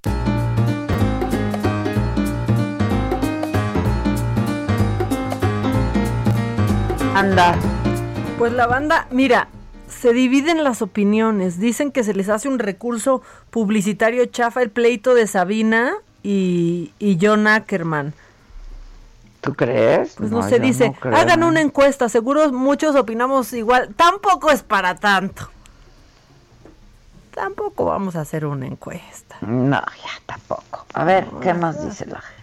Eh, Adela, te escuchas cada vez mejor. Por favor, dinos cómo te sientes. Estoy muy bien, estoy muy bien. Ya este, el doctor me dijo que el miércoles, este que viene, habrá una botella de vino. Entonces, este, yo creo que quiere decir que me dará de alta. De cualquier forma, el miércoles me haré una prueba, ¿no? Este, ya para salir negativa. Eh, pero me siento bien. La verdad es que eh, tuve síntomas muy leves, eh, afortunadamente, mucho cansancio, eso sí, este, pero y dolor de cabeza, sobre todo como, como que hay días, ¿sabes? Hay días este, con mucho dolor de cabeza, este, como cansancio, eh, pero afortunadamente síntomas leves, me fue bien, me ha ido bien, y bueno, pues eso. Este, lo que dijo hoy el, el, doctor Alejandro Macías es bastante cierto. Dicen que cuando te da leve, pues tu cuerpo no generas muchos anticuerpos, ¿no? Entonces, pues es probable que no tengas inmunidad. El caso es que, como siempre digo yo, aunque te haya dado, hay que cuidarse como si no te hubiera dado, ¿no? Este, a ver, yo creo que tenemos que aprender a vivir así hasta que tengamos una vacuna eh, y aprender a vivir así, con el cubrebocas, con la sana distancia, este, en um, lugares lo más posible este, al aire libre, ¿no? Y reuniones de poca gente, muy poca gente. Hijo, sí, preparándose para la... Pero estoy bien, gracias a todos por preguntar y por estar pendientes, estoy bien, bien y de buenas. Eso, eso es todo, ¿eh? muy bien. Bueno, o sea, estoy más bien que de buena. Exacto, o sea, dije yo, o sea, tampoco, no exageren, ¿eh? No exageren. Ah, sí, bien y de buenas. Bien, bien, y de buenas, más bien que de buenas. Hoy nos mandan un mensaje muy padre que dicen, estoy en Quetzaltenango, en Guatemala, y desde acá las escucho. Oye, qué, padre la verdad. Y eh, buenos días, que tengan un bonito Dicen que, que Saltenango es bien bonito, yo no conozco. Se ve padrísimo, ¿eh? Nos mandó un video. Sí, de, Dicen demostrando que es bien bonito Quetzaltenango. Ajá, que nos escucha y se ve un, ahí de fondo se ve el horizonte. Yo tengo que ir a Guatemala a visitar a mi amigo Ricardo Arjona. Ah, qué padre. Ajá. Qué padre, qué padre. A cantar unas canciones. Fíjate que sí. Mira, dile, no cantes, yo converte, yo converte. Mira, tú no cantes. Y que me abrace, y que me abrace. Ese abrazo de Arjona me hace una falta. Fíjate que eso sí creo. O sea, creo que abraza bien y que huele rico. eso sí. Ay, no, no, no, no, no. Ese Arjona mira, que haga lo que quiera conmigo. Así, ¿Cómo canta Arjona? Pues abraza bien bonito. Abraza, claro, claro. Pues abraza bien bonito. Oye, y híjole, es que ahorita nos escribieron desde, desde Tabasco que qué opinamos con lo que le dijeron a Bartlett en conferencia de prensa este fin de semana. Y tengo el audio en lo macabrón por si quisieras escucharlo porque se le dejó ir una reportera y lo defendieron. Lo defendieron cañón, ¿eh? Pero muchísimo. Sí, sí, sí, sí. Échalo, Kike. Si me permite al señor Manuel eh, Bartlett Díaz, es una pregunta específica. Eh, señor, ¿satisfecho con su venganza? Porque eso es lo que está la gente sintiendo con usted. ¿O todavía nos falta más? Mira, yo he estado atendiendo las instrucciones del presidente, estamos trabajando en equipo. Ha tenido el presidente varias reuniones en Palacio Nacional para analizar la situación de Tabasco, para resolver el problema de las, de las presas. Y es lo que puedo decir, hemos trabajado junto con el presidente en lo que él ha ordenado y así seguiremos. Muchas gracias. La percepción es de que hay venganza de usted hacia nosotros. La percepción del pueblo es de Pues yo creo que es infundado. Este, con todo respeto. Si así lo piensan Tómala. mis paisanos, no creo que... Pues ya ni, ni, dejó que contestara Bartlett. ¿Qué tal? Pero antes no pensaba eso, ¿eh? No, pero pues el no. presidente antes decía que era responsabilidad de la Comisión Federal Electoral, ahora ya no. Bueno, y le echaba la culpa al PRI, le estuvieron pues ahí sacando sus tweets, la verdad, de ese tiempo, hablando de la presa Peñitas y cómo el gobierno estaba haciendo que esto sucediera. Pero no, bueno, son lluvias atípicas, acuérdate, Adela, son las lluvias sí, atípicas. Sí, sí, lluvias atípicas. Nunca había llovido como ahora. O sea, estas lluvias atípicas de cada año, ¿no? estas lluvias atípicas de cada año. Ya normalicemos las lluvias atípicas. Ya, ya pues ya que. Déjenlo en lluvia de temporada. No, sí, no, pero son atípicas de cada año. No, pues bueno, está bien. Tenemos algunos mensajes de voz, ¿escuchamos? Sí, claro. Ahí va. Buenos días, Adela y Maca. Espero en Dios que estén bien. Este, feliz inicio de semana y ya veo, ya oigo a Adela eh, ya mucho mejor y de muchos ánimos. Gracias, saludos, un abrazo para las dos de acá de la laguna. Adelita, yo te abrazo igual que Arjona, Adelita, ¿qué vas tan lejos? Aquí yo te abrazo igual que Arjona. Viene, viene. Ya está. Ahí sí. Y, y, en la foto con esposa e hijos ahí, en la foto del WhatsApp está. Bueno, pero puede darle un abrazo a una amiga. ¿Y cómo se ve en la foto? Grande. Un abrazo fraterno. o sea, luego, luego. Ahí va otro. Maca Adela, buenos días, como siempre, saludándolas. Eh, Adela, este mensaje específicamente es para ti Eres una guerrera, eres una valiente, eres una fregona.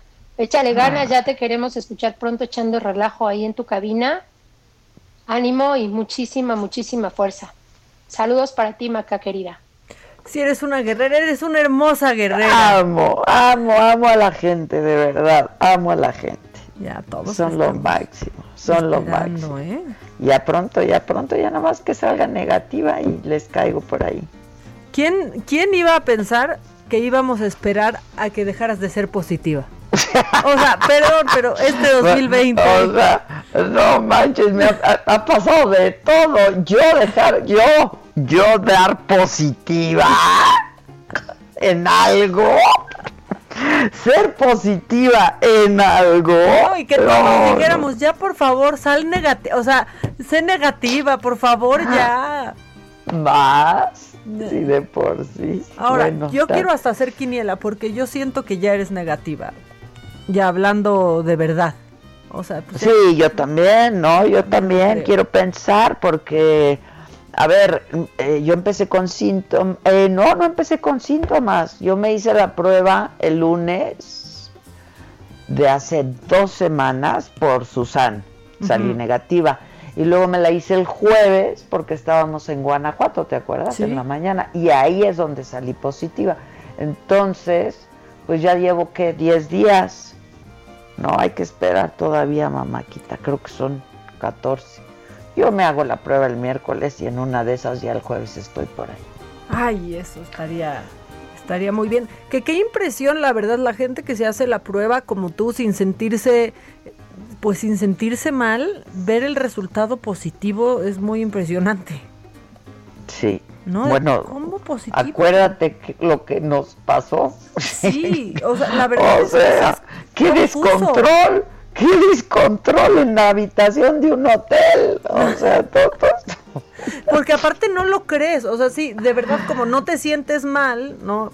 Quienes tienen la suerte de no sentirse mal y que el resultado salga positivo. claro, dudas sobre de todo cuando pues yo amanezco con COVID desde hace nueve meses, ¿no? De hecho, te sentías mejor que otros días que no habías tenido COVID, o sea. Exacto, exacto, exacto. Oye, este, tengo la línea telefónica al gobernador de Jalisco, Enrique Alfaro, eh, quien la semana pasada, pues el viernes, el viernes dio su informe de gobierno y lo tengo hoy en la línea porque pues debió de haber sido un informe, para decirlo menos, complicado. ¿Cómo estás, gobernador? Buen día. Adela, muy bien. Eh, además, con gusto de oír que estás bien, que vas saliendo adelante. Ya voy de salida, afortunadamente, gobernador, afortunadamente. La verdad, corrí con suerte, lo que no han podido decir muchas personas, ¿no? Tristemente. Yo decía que pues fue complejo en medio de la pandemia, de la crisis sanitaria, la crisis económica, que qué difícil no es dirigirte a los ciudadanos eh, y bueno, pues decirles lo que sí se ha podido hacer dentro de todo esto, ¿no? Sobre todo que, que pudimos decirle a los calicienses que el propósito que establecimos al inicio del año cuando eh, tuvimos que ajustar nuestra estrategia, nuestros objetivos en función de la emergencia sanitaria, pues se cumplió cabalmente, es decir, dijimos que en Jalisco íbamos a cuidar la vida y la salud de todos. Creo que los resultados hablan de que la estrategia que hizo nuestro Estado funcionó bien. Eh, cerramos eh, este mes de eh, octubre como la tercera tasa, el tercer, el, tercer estado con la menor tasa de contagios acumulados de toda la pandemia. Somos el quinto estado con la menor tasa de mortalidad de todo México. Entonces creo que a pesar de los riesgos que teníamos por las características de eh, sociodemográficas de nuestro estado, pues estamos claro, emergencia. Claro. o sea, pues la segunda ciudad del país era un factor que, jugaba en contra en todo sentido. Entonces, eh, al final esos números hablan de que se cuidó la salud y la vida de todos y también podemos hablar eh, en términos positivos de que iniciamos ya desde hace algunos meses la reactivación de nuestra economía. En eh, los últimos tres meses nos hemos como consolidado como el segundo estado que más empleos ha generado del país. Estamos ya revirtiendo la tendencia negativa que tuvimos eh, a la mitad, en la mitad del año. Eh, no ha sido fácil, hemos eh, podido tomar incluso decisiones sobre la marcha como la del botón de emergencia, que estamos ya en los últimos cuatro días de su aplicación, para poder ir estabilizando el número de contagios en momentos en los que hemos tenido picos o rebrotes que nos han obligado a actuar a tiempo. Entonces lo que te puedo decir es sí, es un año difícil, complicado, eh, pero el poder llegar al ejercicio de rendición de cuentas con la tranquilidad de haber tomado decisiones a tiempo, de haber hecho lo correcto, pues este, sin duda creo que es un mensaje positivo para Jalisco, que, al final de cuentas es un Estado que independientemente de la emergencia sanitaria sigue trabajando en todos los demás frentes de la agenda de gobierno. Oye, eh, y se han podido recuperar algunos empleos, ¿no? Pues mira, en eh, los datos oficiales nos falta el corte de, octubre, pero agosto y septiembre eh, Jalisco recuperó 28 mil empleos, fuimos el segundo que más empleos generó nacional. Para darte una idea, en ese mismo periodo la Ciudad de México perdió todavía 8 mil empleos en esos dos meses. Ya nuestro estado está recuperando, tenemos los números preliminares que se van a presentar por el Seguro Social seguramente en un par de días y te puedo adelantar que vamos a consolidarnos como uno de una de las locomotoras más importantes de la reactivación económica. Entonces nuestro estado ahí la lleva, fíjate, un dato importante que presentamos en el informe es que en términos de inversión extranjera directa, en el primer semestre ya habíamos superado la inversión extranjera de todo el año anterior. Entonces es curioso ver cómo, eh, aunque han sido circunstancias difíciles que han impactado eh, eh, en muchos sectores de la economía, también es cierto que la fortaleza económica de Jalisco nos ha permitido salir adelante. Sectores completos como por ejemplo toda la industria agroalimentaria, no solamente no se ha debilitado, sino que se ha consolidado en este año en nuestro estado entonces, bueno, pues dentro de la adversidad, eh, como fue el lema de este segundo informe, Jalisco ha resistido, hemos aguantado y en mucho ha sido por la solidaridad, la seriedad, la responsabilidad del pueblo de Jalisco. Y bueno, creo que en ese sentido, eh, un año tan difícil tiene, cuando menos como recompensa, la posibilidad de ver que nuestro Estado no se raja, que hemos sabido asumir cada quien nuestra parte y que vamos saliendo poco a poco adelante. Ahora, y supongo que se han tenido que tomar decisiones que no son fáciles y que de pronto pues resultan impopulares, ¿no, gobernador? Muchas. Créeme que eh, este, cuando te avientas eh, al ruedo, cuando entiendes que en una emergencia de este tipo, pues no puedes estar gobernando para pensando en encuestas o pensando menos en la próxima elección.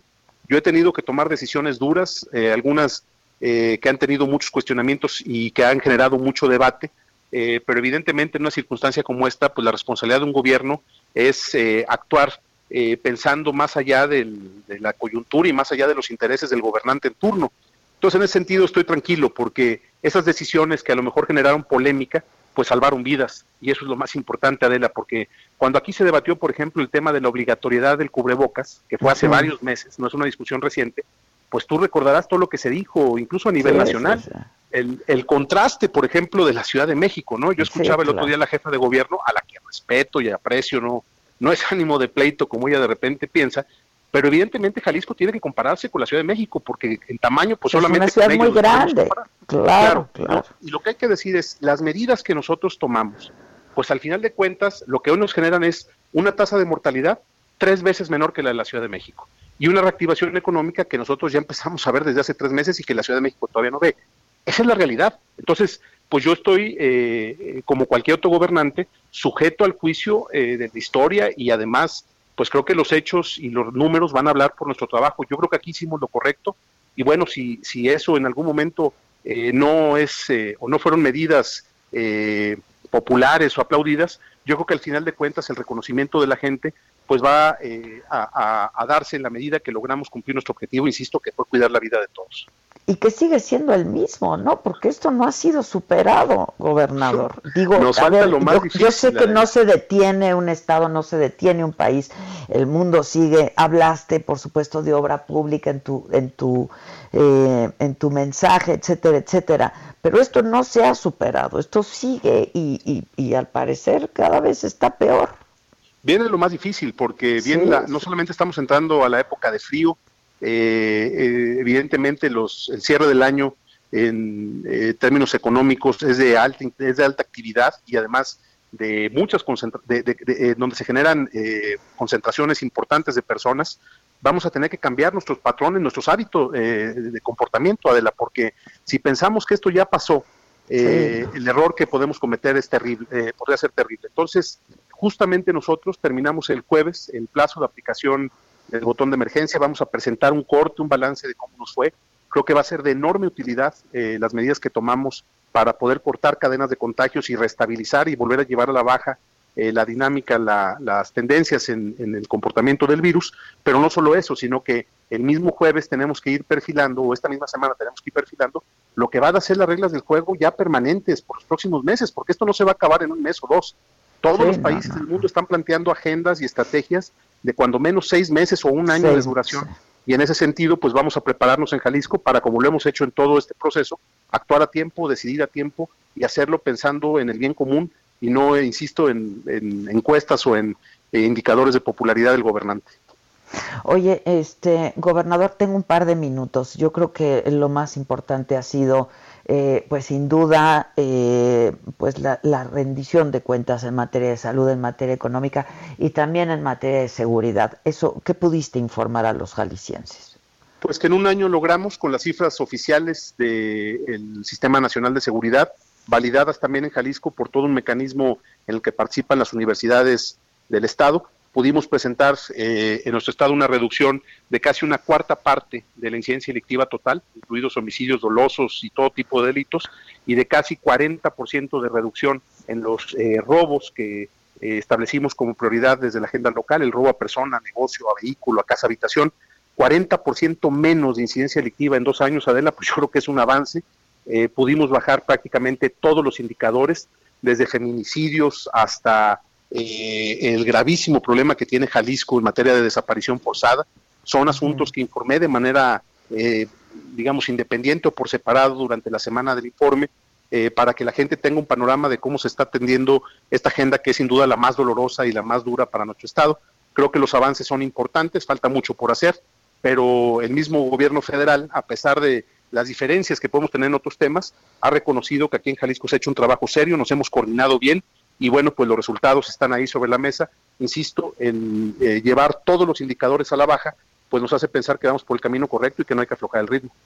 A propósito de camino correcto, ¿qué va a pasar con la Alianza Federalista? Este, ¿qué, va a pasar con esto, gobernador? No lo sé, yo creo que es eh, la Alianza un espacio de diálogo y de reflexión entre gobernadores que entendemos que no podemos eh, quedarnos con los brazos cruzados cuando están pasando tantas cosas en México que ponen en riesgo al federalismo en nuestro país. Eh, vamos a seguir eh, dialogando, vamos a seguir siendo un espacio crítico, pero también tenemos que mandar o reforzar el mensaje de que estamos con toda la disposición de platicar y de construir una agenda de entendimiento, no de confrontación. Ojalá sea el mismo ánimo de parte del gobierno federal, sobre todo de cara a que en estos días se va a votar el presupuesto de egresos de la federación y a partir de eso, creo que tendremos que tomar definiciones. Claro, de, eh, vamos a ver qué pasa con el presupuesto y después de esa, de esa decisión eh, vamos a definir una agenda de lo que sigue. Bueno, pues estemos en contacto. Ojalá pronto nos veamos, caray. Ya, ya tienes que salir de la te esperamos para un tequila que, que, mata a todos los bichos. Exacto, mata todo. Te agradezco mucho, gobernador. Estamos en contacto. Muchas gracias. Gracias, muchas gracias. Este, bueno, pues creo que ya nos vamos, Maca. ¿Tienes algún audio o algo que agregar? Pues ya se nos fue solamente Dante que dice, por favor Adela, ya ponte bien, ya te quiero ver. Ya, Dante, contrólate. Ya también. Ya también. Ya también. O sea, saludos no, No te controles, no te controles, Dante. No, es que se, se pone, se nos pone loco, Dante, se nos pone loco. Macadela, ¿quién nos hizo lo de Macadela? Macadela, pues nuestro amigo acapulqueño. De, Acapulco, y no, no, que nos hable a cantarnos la ¿Qué tal? Quique se señala así de fui yo, no, tú fuiste, no. hiciste la canción, Quique, pero Macadela. fue nuestro amigo. Exacto. Y ya ni la has puesto, Enrique, fíjate. Sí. O sea, ya está. Nos despedimos con esa, pero no, porque mientras la encuentran ya nos, ya nos fuimos. Y antes de que nos corten, gracias a todos. Esto fue Me lo dijo Adela, con Adela Micha, por Heraldo Radio.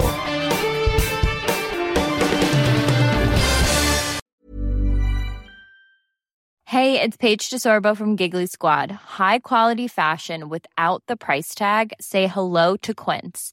I'm snagging high-end essentials like cozy cashmere sweaters, sleek leather jackets, fine jewelry, and so much more. With Quince being 50 to 80% less than similar brands.